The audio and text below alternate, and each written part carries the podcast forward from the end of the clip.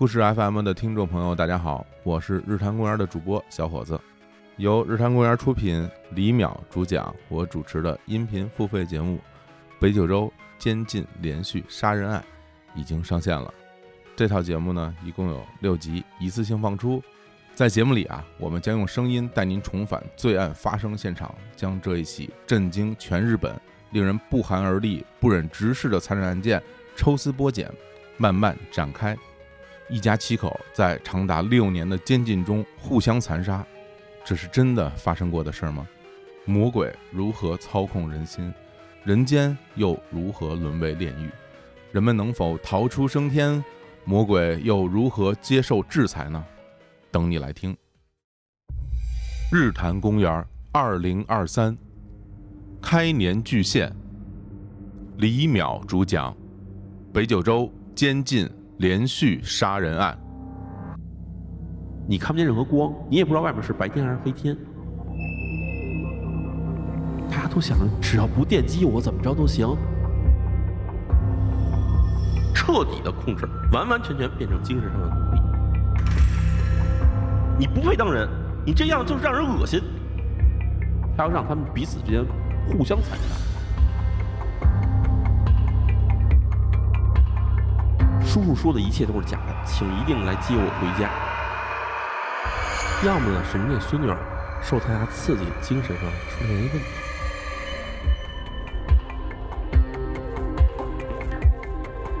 不是这样的话呢，那我就只能告诉您，我们碰上了一起从来没有遇到过的大案子。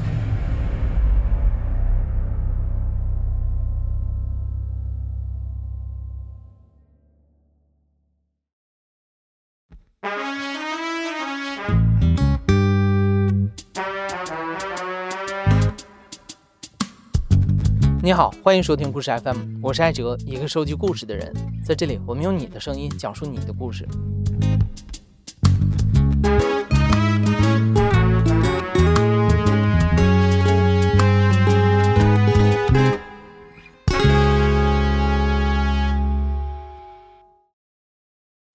안녕하세요저는오늘의주인공입니다 네， 저는한국사람이고요중국에서大家好，我叫阿孔。 啊，今年二十八岁，我来自韩国釜山，现在居住在中国的深圳。你刚才听到的那段自我介绍来自于今天的讲述者阿孔。阿孔是韩国人，但他的中文说的非常溜。最开始跟他通话的时候，制作人还以为是在跟一位东北大哥聊天。在视频采访当中，我们第一次见到阿孔，他长着一张和善的圆脸，穿着一件奶油色的毛衣开衫，说起话来特别客气。凭着这第一眼的印象，你肯定想不到他其实是来自于韩国釜山一个颇有势力的黑社会家族。阿孔的父亲是当地有名的制毒分子，从阿孔出生到现在，他们家里明面上是经营着餐厅、夜总会、集装箱租赁等业务，但实际上最大的收入是来自于制毒和贩毒。在今天的节目里，阿孔会向我们讲述他作为一个黑帮家的小儿子的成长经历。不过在此之前，我们先要了解一下这个黑帮家族的发展史。阿孔的爸爸呢，本来是一个穷人家的孩子。他最早的故事跟电视剧《狂飙》里的高启强非常相似。他也有一个弟弟和一个妹妹。他也是在十几岁的时候经历了父亲去世，因为要供养家人而一步一步的走上了犯罪的道路。呃，我的父亲家里面呢有三口人，啊，我父亲是长子啊，我父亲下面有一个弟弟和妹妹。我爷爷是韩国大韩通运的一个运输员。那个时期呢，呃，韩国应该是特别流行韩国人去一些国外里面去挣美金回来的，而且挣的钱也比较多。所以我的爷爷就去了越南去工作了一段时间，这个运输啊，集装箱或者是相应的那种那种大型物件。后来爷爷在越南工作完回来了。他染上了一某一种病，挺稀见的，就是呃肚子里面有有那种蛆虫那种。他的这个病呢，就越来越严重，之后他就没有再工作了。治疗的这个过程当中，家里的积蓄就花掉了特别多，但是最后呢也没有救回来。之后就是就开始跟公司里面就说嘛，啊，因为由于是去越南染上的这个病，所以呢要求赔偿。但是这家公司呢，就说的是这个已经过去了很长时间，他不确定弄不过，所以就没有得到相应的一个赔偿金。但是我们家里面呢，就失去了一个非常大的一个顶梁柱。呃，如果说说到正常一个家庭的话，奶奶她应该作为一家的这个母亲，她应该要养这个家庭的。但是奶奶由于她的一个高学历，她也拉不下这个脸去摆地摊呐，或者是卖菜等等去养活这一个家。于是呢，这个家里的所有经济负担就到了我父亲的手中。这个时候，我父亲才初中初二年级的这样的一个岁数，他在外边做各种的。小小的工作以及那种擦皮鞋，只要是能吃上饭的那样的一个工作，他就一直都开始做。但是很明显呢，这个收入肯定是支持不了家里的这种负担的。于是呢，他就应该就进入到了这种从偷东西开始，进入到这种黑帮组织里面干一些小活儿。慢慢的呢，他就渗在这样的一个圈子里面，就出不来。他的这个发展也会越来越好，在那个年代的夜总会这样的一个地方啊，开始慢慢的去工作，他就这样供养了弟弟妹妹以及这样的一个一个一个家庭。当然，这个时候已经是八零年代了，他认识了一个人，纯正的一个制毒人员，卖药和制毒的这样的一个人员。之后呢，他们就开始制作一些一些劣质的一种一种毒品。在这个过程当中，认识了一个李先生，他制毒的这个规模是非常大的，可以说在七零年代、八零年代的时候，韩国最大的毒枭就是这位李先生。这个故事呢，也拍成了这样的一个电影，就是说在韩国制毒卖给日本，他们管这个东西叫爱国。这个时候，他们这整个组织也非常的嚣张。但是好在于一开始的时候，他们只把这些毒品卖到日本。但是后来呢，因为组织越来越庞大啊，运营经费越来越多，组织里面的很多一部分的这种药品，经过我父亲和下面的人的手中，也开始销往在了韩国国内的这样的一个路径当中，因为。这样的一个事情吧，所以就就事情就会越来越大，检查的这些人呢也越来越多，最后这个这个组织就被就被消掉了，在正常的官网或以及在能够看到的新闻网上呢，啊，就结案吧。我们现在能在互联网上看到的报道是，一九八零年韩国毒枭李黄顺被警方逮捕，随后被判处了十五年有期徒刑。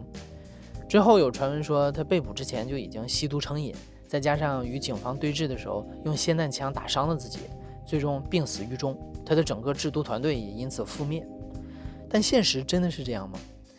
肯定不是的，要不我们今天的故事讲到这里就可以结束了。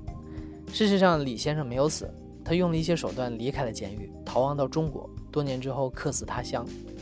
而他的手下，其中就包括阿孔的父亲和那位在夜总会里认识的制毒人员。则依然活跃在釜山地区。后来，这位掌握着制毒秘方的兄弟跟阿孔的姑姑结了婚，从此这个黑道家族初具模型。姑父管制毒，父亲管分销，再加上一些餐厅、夜总会、高利贷的辅助性生意，算是集齐了黑社会的基本配置。他们的组织后来不断的壮大，由此开始了长达几十年的黑帮制度。而我们今天讲述者阿孔，就是在这样的背景之下出生的。所以他有一个跟一般人不太一样的童年。阿孔的爸爸作为黑帮头目，的确是一个看起来非常严肃的男人，面无表情的时候，怎么看都像是别人欠了他钱似的。此处啊，你可以参考韩国演员崔民植的长相。据说每次家里聚餐的时候，妻子都会强调让他尽量笑一笑，不然一起吃饭的人容易消化不良。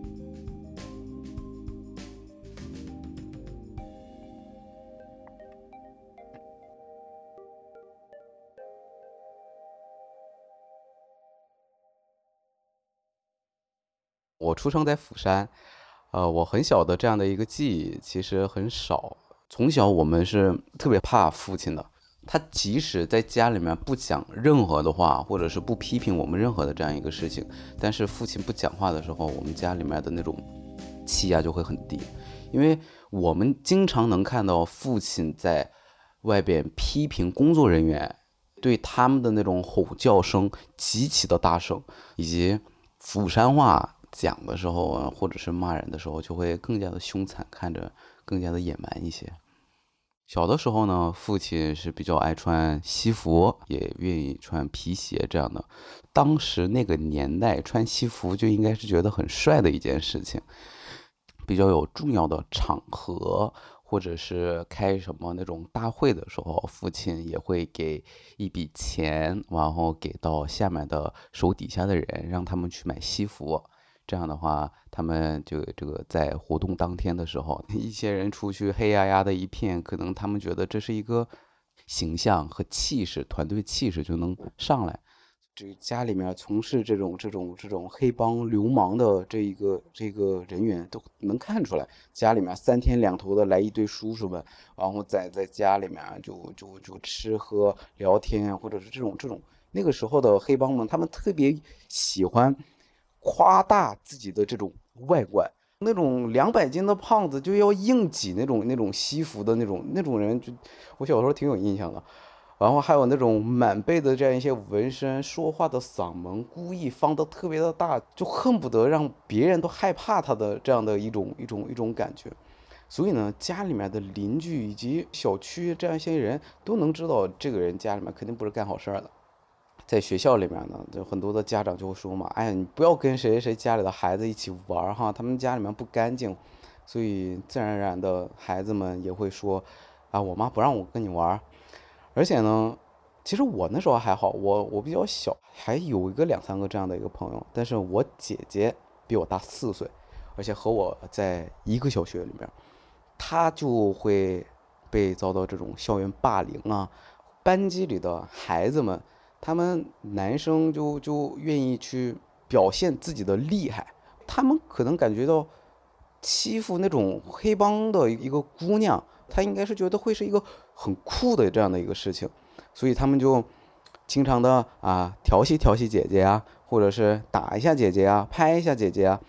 但是姐姐呢是常年生活在这样的一个情况当中，所以她已经习以为常了。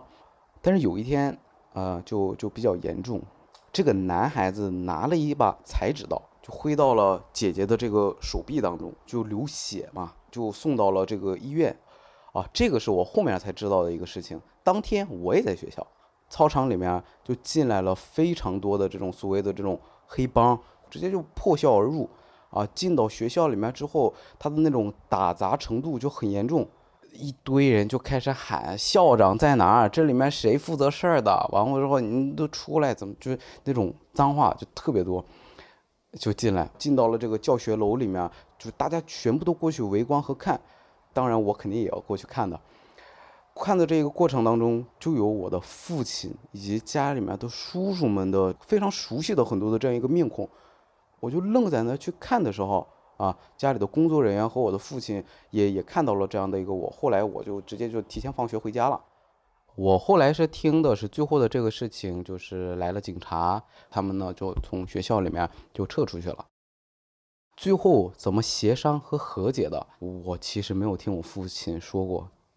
但是我很清楚的一个点是，我的父亲当天晚上就回来了。当天晚上就回来的这样的一个事情呢，就要讲到我母亲。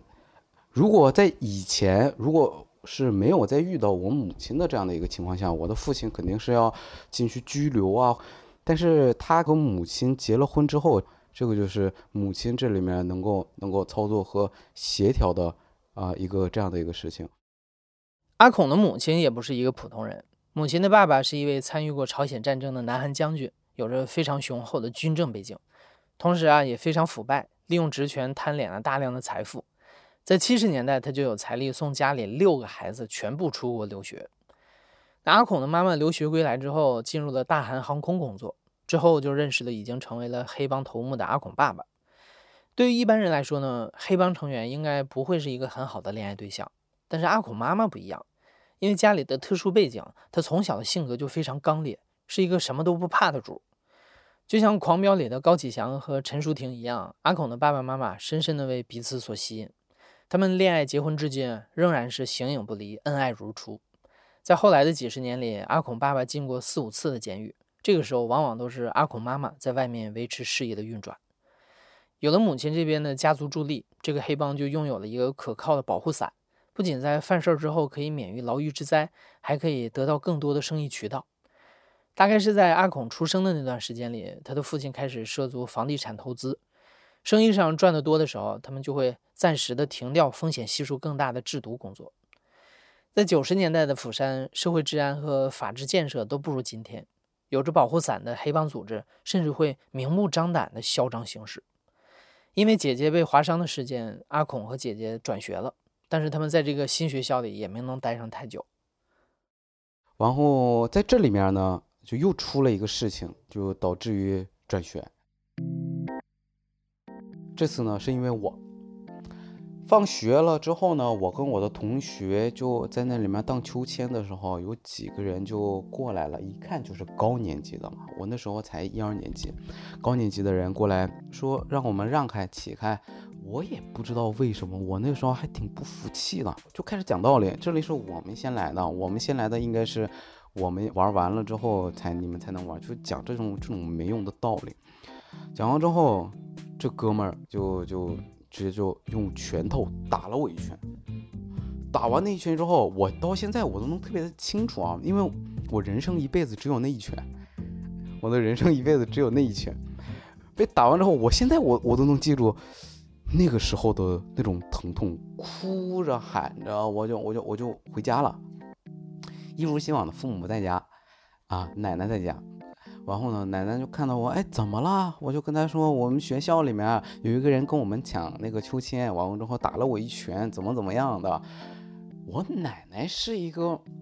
特别夸张且特别不接地气的一个人，所以就到了晚上，我父母回家。他就开始张罗去，特别用夸张的语气词在讲，今天学校里面有一群人把你们儿子给群打了一下，这个我孙子这个脸上哦都一青一紫，其实根本没有这个事儿。讲完之后，我的父亲就暴怒，开始就打电话找一些一些人，王后没到，应该是没到半个小时左右，然后之后家里面又来了很多的一个人，我父亲就。用特别大声的语气问我那个人是谁，就开始质问我，完了然后告诉我他叫什么名字，但是我也不知道，我都不认识那个人是谁。这个时候呢，父亲就带着这所有的工作人员去到学校，学校的那旁边去开始巡逻和开始开始找几点几点发生什么什么样的一个事情啊？你们知不知道？然后说就开始就大批量的去查，最后呢，在这个学校门口的一个小卖部。他有一个儿子，他的那个儿子其实也是今天来的那一波人当中的其中之一啊。王后之后就说了啊，这个人是谁谁谁，但是这个儿子其实跟他也不熟，他只知道他家大概在一个什么样的一个方位。于是呢，一群人，父亲带着我，王后之后又到了那个区域，完了之后又开始一顿一顿的去找。这个时候其实，嗯。这种行为让我现在感到，当时的韩国和当时的釜山真是没有王法，可以挨家挨户的去敲门，开始找家里面，你们家有没有孩子？你们孩子有多大？这样的一个呃情况啊是可以发生的。直到找了能有个也是不到一个小时的这样的一个距离，找到了，啊，父亲带着我去，一进到门，他家里是一个客厅，然后整个客厅里面的所有的东西都被。都都都被推烂或者是打烂，就是就肯定是工作人员去打翻的那样的一种一种凌乱性。我确认了是这个人之后呢，旁边的啊叔叔和这些这所谓的这个工作人员就跟我父亲说没有大人，他的父母是一个呃双职工，就是很晚才会回来。呃，父亲呢，当然对他呢也没有没有没有动手或者是打这样一个孩子，就要求他一直就做做蹲起。像部队似的这样一个蹲起，父亲就告诉蹲下，起立，蹲下，起立，一直在循环，啊，看得我可爽了。直到他最后都站不起来的这样一个位置，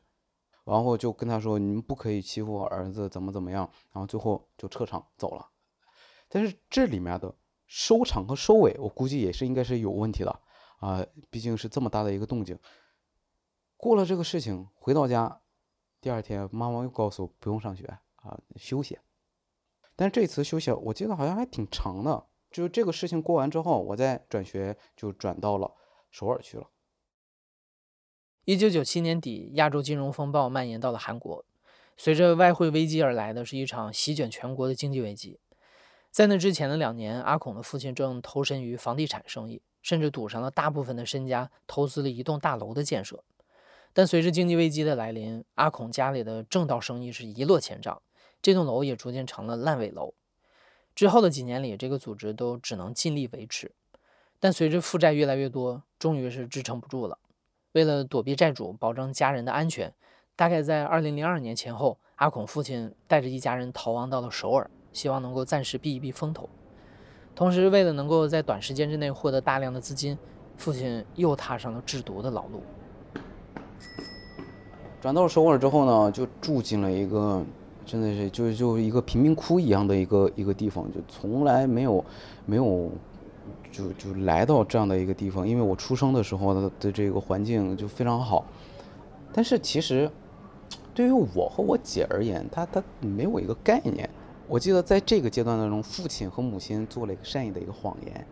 说这里是首尔，是韩国最发达的一个一个一个城市，这里面的房价非常贵，我们变卖了釜山所有的资产，才能在这里面买一个这样的一个房子。我当时我就觉得，这得多贵呀，这一平得多少钱呢？就就觉得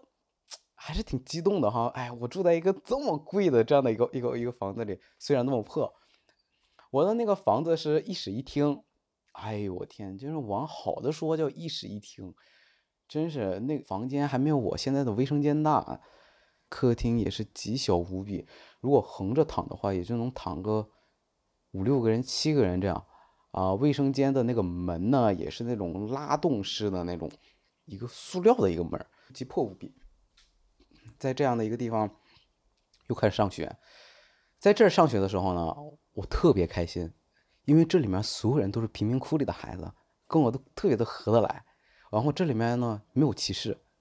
也没有说这个这个谁家孩子是怎么怎么样的。当然，我觉得也是因为来到首尔之后，并没有父亲的那些那些那么多的工作人员跟着来。上了一段学之后呢，我父亲就开始给我看《还珠格格》，哎，我我我我可喜欢了。这是中国吗？我觉得这个个都会飞轻功了，我我这我觉得这这特别好。然后我父亲问我：“你想不想去中国看一看啊？”我说：“中国是哪儿？就是《还珠格格》的那个那个那个地方。”我我去，我必须去去。于是呢，我母亲带着我出去了，因为我的父亲因为他禁止出境，所以母亲带着我。往澳洲去的中国，但是在这里面其实是有一个误差的，我以为是去旅游，但是我实际上去留学去了。呃，我出去留学的那个阶段，按照现在的这个这个现在这个岁数的这个情况来看呢，其实那时候是父亲要重新去去做这个制毒方面的这样一方面的这样一个工作了。啊，所以就出于这一个安全方面的这一个考虑，把我和我姐都送出出国出国了。我是去了中国，姐姐是去的美国。哎呦喂，从这时候开始，我才是真正的开始上学的这样的一个一个状况。所以我是接受了中国的九年义务教育的人，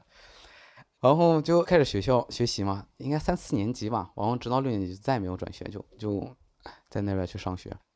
而且在那个。学校那个学校也也挺破的，它是一个历史非常悠久的一个学校，到现在为止应该建校能有一个八九十年了。然后在那上学的时候，我遇到了我的恩师，这个老师呢，体型比较庞大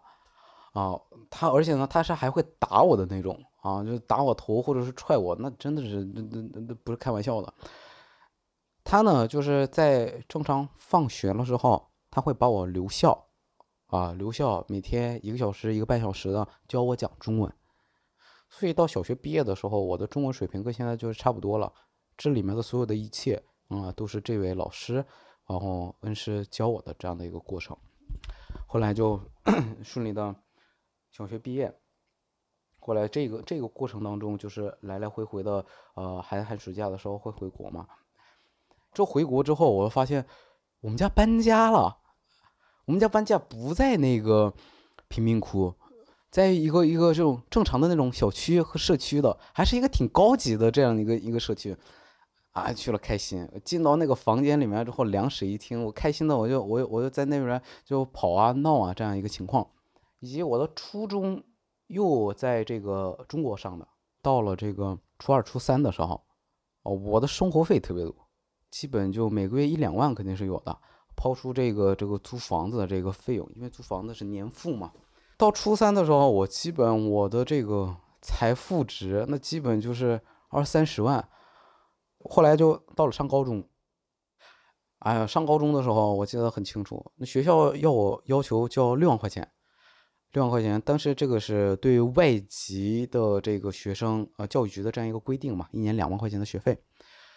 我这一看，我这账户里面的钱呢是交六万块钱完全没有问题，但是那个时候就正处于一种青春期，而且在仗着父母不懂这个这个中国的这里面的行情。就说得交学费啊，这这多少钱呢？这一年得个二十万左右啊，按照完全按照国际学校的标准给他们报了啊，而且说要求他们这个啊三年学费得一块交，所以上高中的时候我的财富那就顶天了。上了高中之后，我认识了一群狐朋狗友，这个狐朋狗友呢。呃，是这个枫叶国际学校，你应该知道，都是富二代。然后之后，我们就天天就泡在夜场里面，就天天喝酒、抽烟，在一起就玩儿。我那个时候呢，就是晚上十点准时夜场报到。啊，完了之后一直玩玩玩玩到个凌晨一两点，然后就大家一起再出去吃个饭，然后就就在一起玩一玩聊聊天，然后六点钟的时候我们学校基本就开门了啊。第一个到我第一个到校，天天如此。到了学校之后啊，我的一天就开始了，七点钟准时趴下，啊就开始睡觉，啊睡到四五点钟，哎一起来啊回家洗个澡，我又该去夜场上班了，这样的一个一个一个状态，就天天都是如此。后来得了胃穿孔，后来就慢慢的就住院住了能有个一两个月左右的这样一个时间，就韩国进行治疗之后，那个时候，啊，我就父母就开始开导我，就是说就不能再这样了啊，然后这个这个酒不能那个喝那些那些那些劣质的那样的一个酒，你要想喝的话，你就买一些好的。啊，你你就夜场的那些酒，那个你看你爸那个那个那个我，因为我父亲不也有这个夜场经营这样的一个生意嘛，那全是假的，啊，你看咱家都是假的，那人家里面能真吗？可以买很多的这好的酒在家里面喝，对吧？然后但是你没有必要出去喝假酒嘛，啊，我儿子这么的金贵，能喝假酒吗？就我母亲是一个一个一个这样的一个一个情况，到现在为止，她依然是一个一个一个这样的一位一位一位一位母亲。在二零一零年到二零一三年左右，也就是阿孔上高中的阶段，他们家的公司已经完全从经济危机带来的后续影响当中缓了过来，发展的是如日中天，并且在这个时期达到了一个顶峰。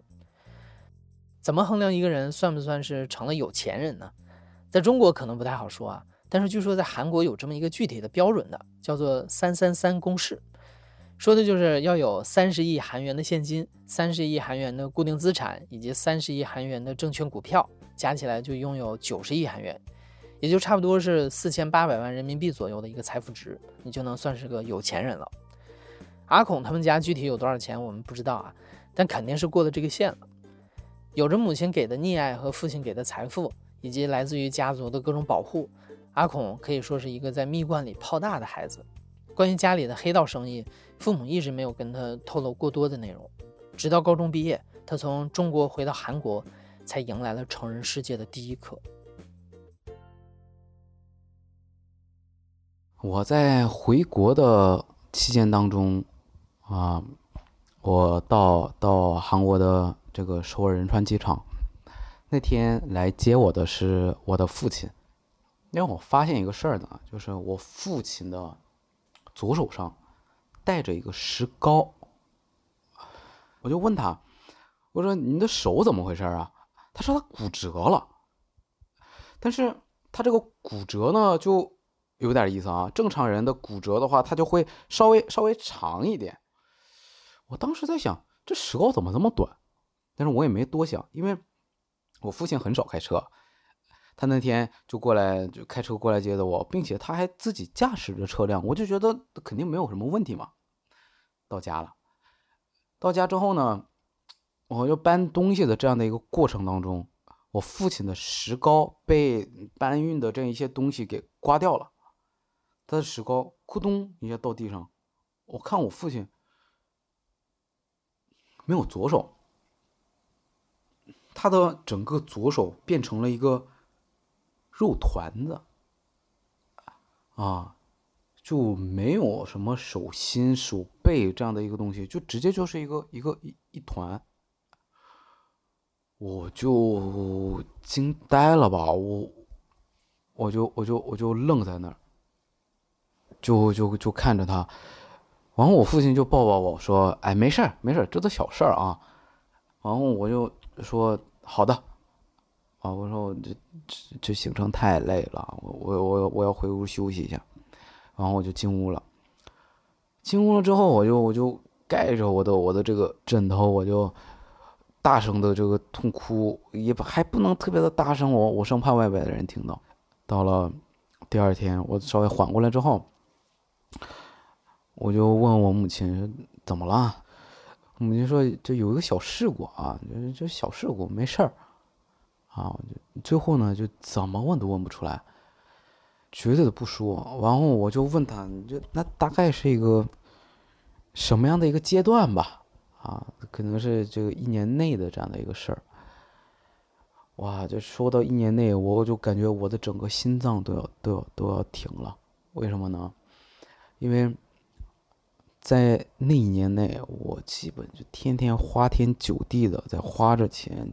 一些一些跟朋友们在一起玩儿，我要有多开心就有多开心的，在玩的这个过程当中，在这个同一时间，在韩国发生了这样的一个事情，并且在父亲的这样一个身上，我就当时就觉得我像个禽兽不如一样的人，我就那种内疚感就上来，就觉得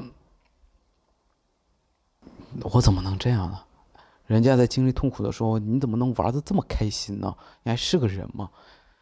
啊，我就会有这样的一个感觉。那后来，我的这个情绪就太上头了，然后就开始就心里在想，不行，我一定得知道这样一个事情。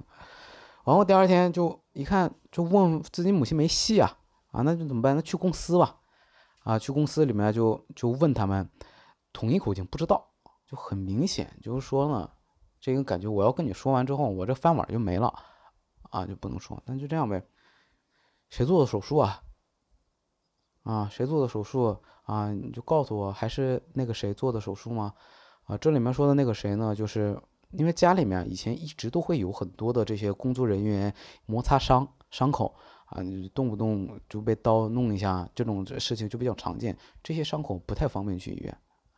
啊，所以很多的时候，就家里的那些那些认识的这些医生呢，就会在公司里面去解决掉这样的一个事情，这样的话就会方便嘛。但是说不是家里的这些医护人员去做的，是在正规医院做的这样一个手术，然后我就我就去到这一个医院，这一个院医院里面的院长我们也很熟了啊，我我说我来看我爸的记录。啊，他说那你得走相应的这个程序啊，我但是我就觉得你让我开这个东西你是不认识我，你就从小看着我长大的，你就认识我多少年了，你让我开这么个东西你不开玩笑吗？他说哎呀，就跟我打官腔。医院有相应的规定啊！我当时心里想，你一个给黑帮做手术的人，你还跟我讲规定呢？完我，但是我就知道他就是一种缓兵之计嘛，啊，就是想让我走。我后来知道，他给我父亲做手术的这个人啊，就属于这个医院里面的像那种顾问、首席医生这样的人啊，他并不是一个月三十天都在这个医院上班的。我就预约，我就后来等到了这样一个事情。他第一句话就跟我说。我方便可以给你看一下那个照片吗？当时那个照片，我当时气势不能输啊！我这可以啊啊，可以没问题，我就给我看照片。父亲的手是一节一节的断开的，他在拍的那个照片里面，你就能看到像一个乐高一样的那样的一个一个一个一个一个手的一个这样的一个状态，以及他的手背背是属于那种被砸烂了的那样那样的一个一个场景，就是一个一个种泥一样的一个那样的一个场景。他跟我讲完，我。他跟我讲了很多东西，我一我到现在也是我一句没记住，我那个时候的脑子什么都记不住了。最后我就说啊，好的，嗯嗯，结束，谢谢啊，然后我就走了。走完到医院的门口，我就我就大声痛哭，我那时候情绪就特别的崩溃啊，我就问这个这个这个我们家里的一些工作人员到底是一个什么样的一个情况，或者是这些东西没有任何人去回答我这样的一个事情。而那个时候，我就感觉到我瞬间长大，以及我知道我为什么从小一直在国外。如果我从小在韩国长大的这样的一个过程的话，出现这种大型事情的时候，会有这种报仇啊，或者是冲动的。如果我在这个时候做了一系列的这种冲动的话，后果应该会更加的不堪设想。虽然直到今天，阿孔还是不知道父亲的手是怎么受伤的。但根据东拼西凑的说法，应该是和黑帮争斗、仇家报复有关。那张照片上血淋淋的画面，让他第一次真正意识到父亲在做的事情有多么危险和残酷。大概也是在这段时间，阿孔要去服兵役了。大家应该都知道啊，韩国实行强制兵役制度，每个男性公民都有服兵役的义务，兵种不同，服役的期限也不同。当然啊，有权有势的家庭大多会用各种各样的方式来帮助儿子躲避兵役。阿孔家也不例外，但是呢，因为出现了一些特殊的情况，阿孔没能完全规避掉兵役，但是他可以去一个非常轻松的兵种。兵营不像外面的社会，在这里特权偶尔也会失效，而对于阿孔来说，这是他第一次体会到被打压的感觉。回国服兵役的这个阶段，是我人生感觉最黑暗的一个一个时段。我我可排斥了，我那个时候我就哭着喊着闹着，我母亲看我哭着喊着闹着，就就开始卷我父亲，说他没用，因为我的整个家族没有人服过兵役，都能拿到相应的赦免权，但是到我这个时候，这个这个国家换党政，李明博总统刚结束的那样的一个阶段，所以就导致于我没有能够拿到这样的一些渠道。最后也是想尽了很多的这样一个方法啊，最后给我弄成啊，在市政厅里面完成这个义务兵役的这样一个阶段。因为韩国是有这个兵种的，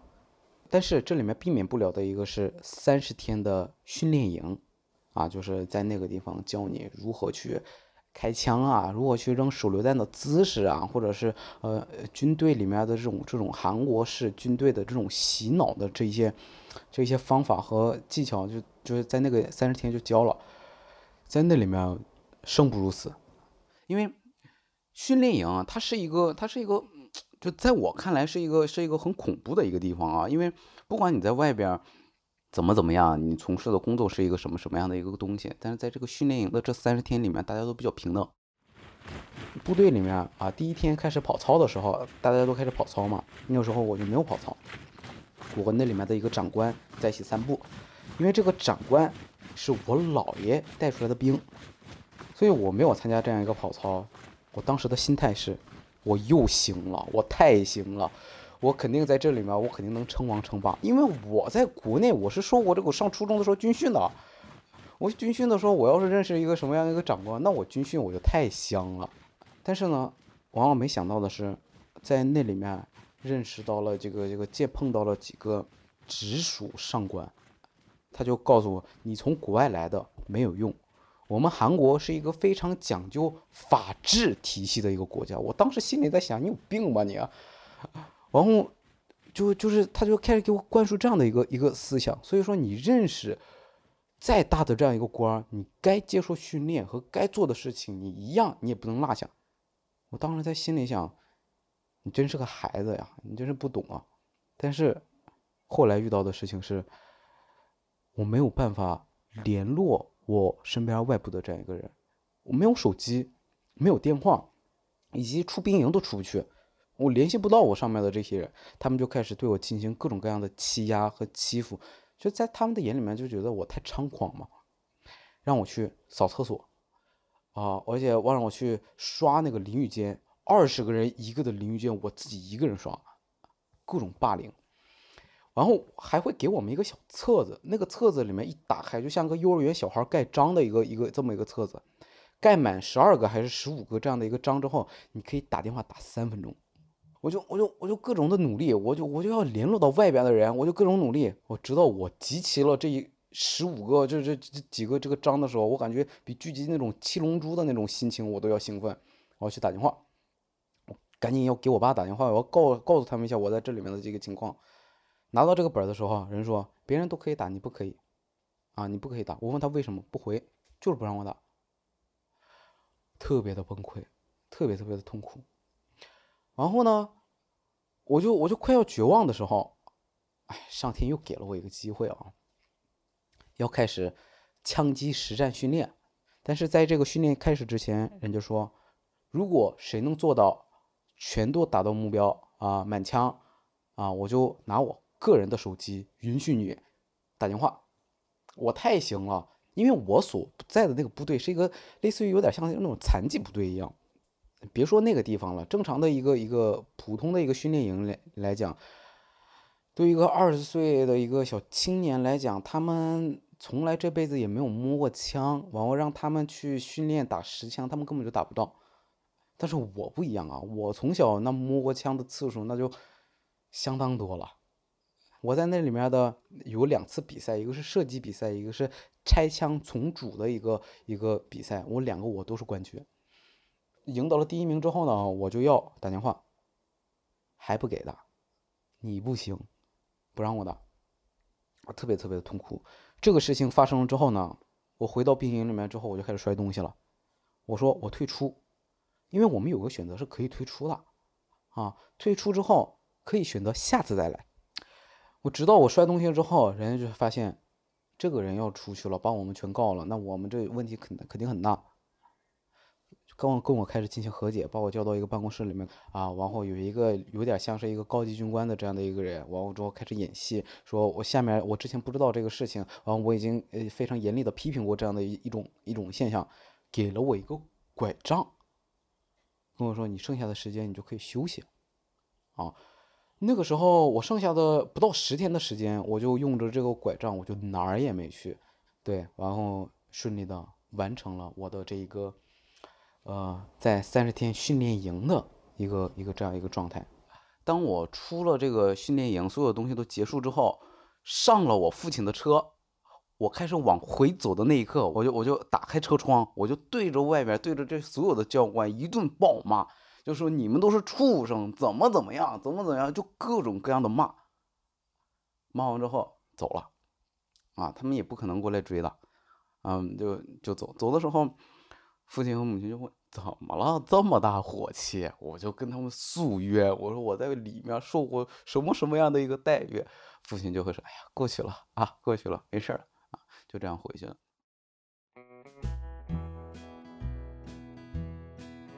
关于训练营里的事儿，阿孔的爸爸觉得都不是个事儿。他从小就教育儿子要少抱怨，多做事。比如你坐飞机觉得旁边的人很吵，那你要做的不应该是抱怨，而是努力的赚钱买头等舱。比如小区里有人乱扔垃圾，那抱怨也没有用，不如努力干活，换个物业更好的高档小区。他相信这种谁强谁有理的丛林法则，没有必要抱怨兵营里的教官。说到底还是家族人脉不够广，没能给儿子搞到兵营豁免权。从训练营出来之后，理论上阿孔还需要到市政厅里再工作二十三个月才能完成兵役。不过他满打满算也就执行了六个月，因为家里有门路，他可以不坐班直接获得打孔记录。在这段时间里，阿孔就在父亲的带领之下，开始了解家里的业务，考虑要不要接班成为一个黑帮二代。我在韩国服兵役的这个这个呃过程当中，父亲曾经想过去要求我去接班这个事情，确实很这个认真的去聊过这个事情，而且聊这个事情，并且也直接执行过一段这样的一个时间，但是呢，避开了有一些有一些这个业务，高利贷的业务不能碰，啊，制毒行业啊不能碰，啊，就是所谓的这个现在现现有的这个餐厅。以及夜总会，以及这种化工厂这些地方呢，它的业务是可以碰的，并且我学习过，在我父亲亲自的带领下，学习过这样一段时间。但是到后来，就我还是选择了放弃。放弃的一个点就是在于怎么说？第一个呢，我觉得这个东西不是我想做的事儿。第二个呢，是真不会啊。电影里面讲的那些片段，最近不是有很多那个人看的一个电视剧叫《狂飙》嘛？没有那么帅，就就也没有那么的风光，而这个这种这种行为又变成这种集团化，然后就就就呃，我就就连那种那种警察都管不了的官员都管不了的这样一个情况，太电影化了，跟我们现实程度有很大的这种这种这种实际上的一个一个区别了，而且家里面在从事的这样一个工作都是。自己制作、自己消下去的这样的一个比较靠谱和比较安全的，在这个这个这么长时间了还在一直做的这样一个情况，如果想做的特别大的话，应该现在应该被缴了的这样的一个情况。而且在这里面，我非常明白黑帮的这样一个势力是非常的微不足道的。家里的事情和产业能做到这么大，也是因为母亲的这样的一个官场上面的这一些权限，所以才能够一直做到这样的一个事情。阿孔跟着父亲大概学了一年的时间，发现自己黑道的生意不能干，白道的生意像化工厂这种都需要要多年专业知识的积累，他也学不来，逐渐觉得自己可能确实不太适合继承家里的事业。与此同时，因为他从小学就开始在中国长大，他成了一个只是会说韩语的韩国人，在韩国生活总觉得有点水土不服，这也成了他放弃接班的第三个原因。第三个呢，我当时就太想回中国了，我不想在那个国家里待着了，在那里面没有任何一个朋友，而且也跟他们玩不到一起去。他们在说一个点的时候哈哈大笑，我一点笑不起来。那我再说一个我认为特别有意思的这种这种这种小品这种梗的时候，他们也笑不起来。我觉得看他们像个傻逼一样。所以呢，就就坐飞机我就回中国了。但是对于一个正常人来讲，一个在执行兵役的人出国，这个是一个。嗯，不太现实的这样的一个情况，我就用很多的外部力量去可以协调一系列的这样一个东西了，所以就在这个时候就又去欧洲玩，然后又在就就回国内这里面去玩，有一次就回到中国的东北这个地方，那一下飞机那个感受，那这这这这不一样，那给我一百万我都不想换的那样的一个感受，一进入到中国的领地，我就感觉回家了。一吸到那个雾霾的那个那机场旁边的那个味道，我感觉我整个肺我都感觉，对，就是这个味道，就是这个熟悉的这个味道，我到家了，就是这个味道，然后我就特别特别的开心。但是也嗯，待一段时候呢，我又得回去。就最后的这一段时间呢，我是在韩国的，也没有进行服兵役，但是我的打卡记录是一直在打着卡的。啊，就这样。我就结束掉了我的这样一个兵役，就这样结束了。到这儿为止，一切都是都是很正常的。直到朴槿惠总统的那个政府，他被弹劾了嘛？弹劾之后，相应的很多的工作人员全部都有了一个变化和一个调查的一个过程当中，就有一个是违规服兵役的这么一个名单啊，在这个名单里面就有我，我所上班的那个天数里面正常打卡的那个记录。和我出国的那个出境的那个记录是相同一个时间段，所以怎么也解释不掉，怎么也解释不了这个事情，所以就最后就进行了这样一个调查，所以最后就给我判定成违规兵役。但是也不涉及到什么进监狱这样的一个事情，就一个一个事情嘛，就是你得重新服兵役。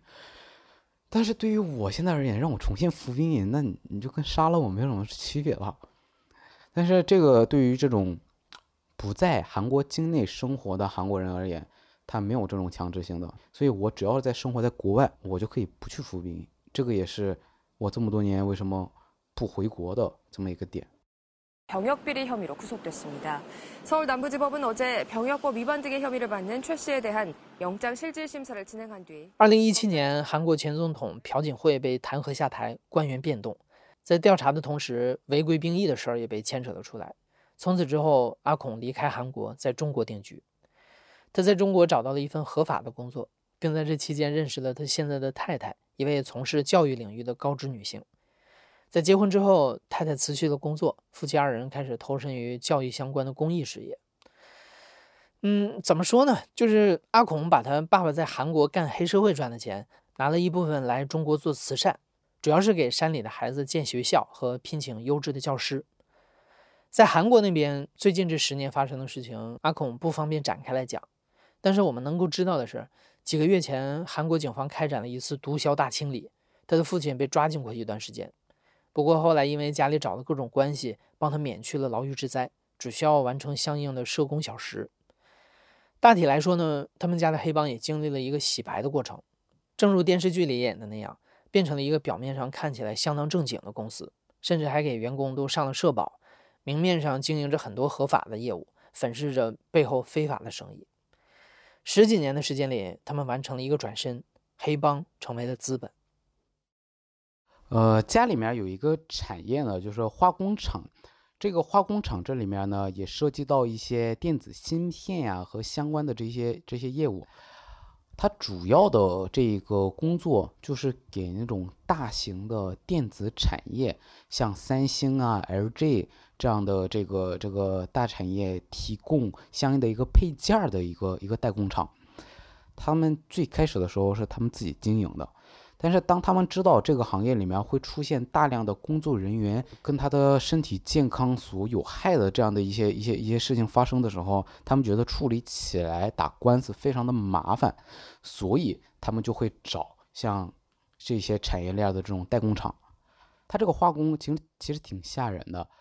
因为我的父亲每次去这里面这个参观一次，他们即使是穿着那个防护服。然后工作大概能有个三个小时、四个小时，然后出来到家的时候，他的身体都会起很多的红点，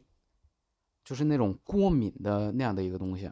工厂里面啊，在这里面长时间工作的人，他的眼睛会瞎，以及他的这这种这种有相应的很多人就已经变成了残疾人，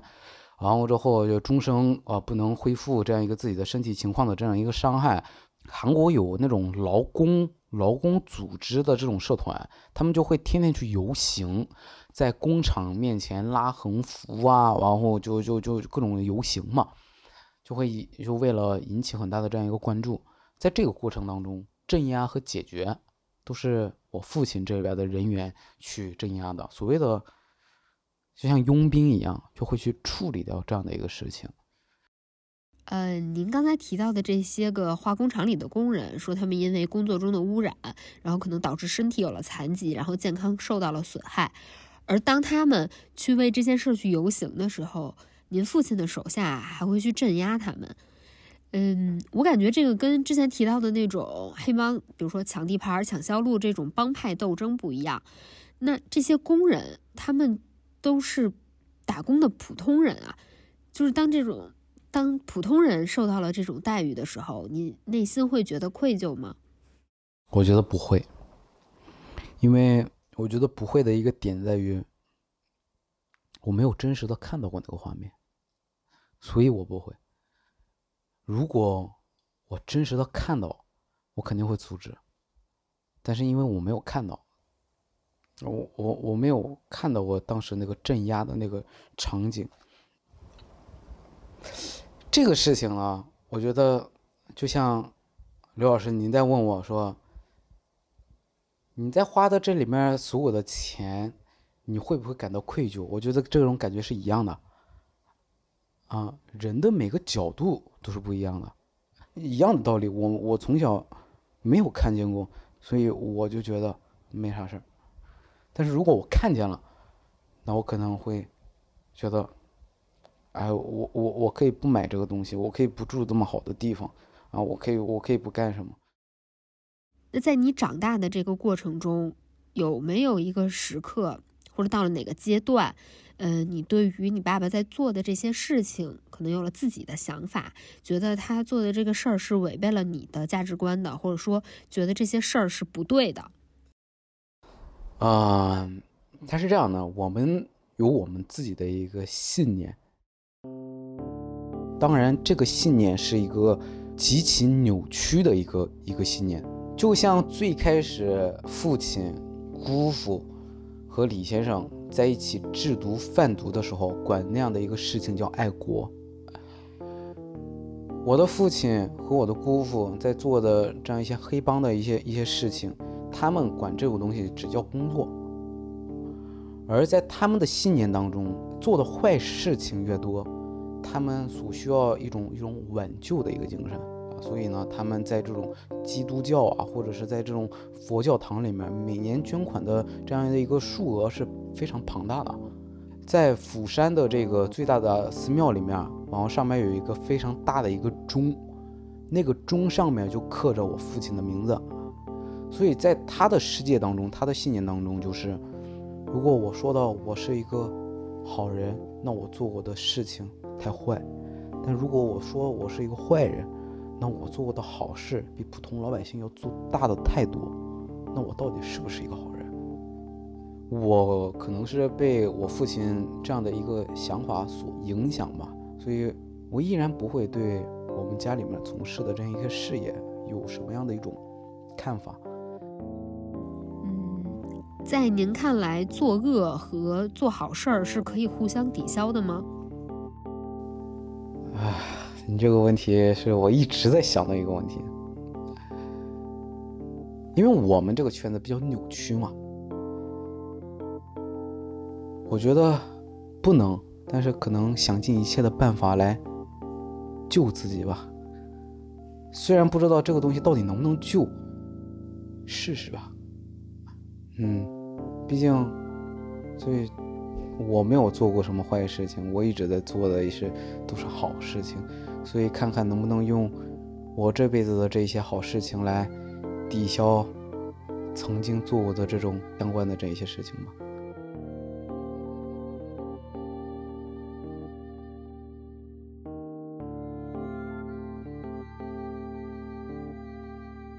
你现在正在收听的是亲历者自述的声音节目故事 FM，我是主播哲。本期节目由刘豆制作，声音设计孙泽宇。感谢你的收听，咱们下期再见。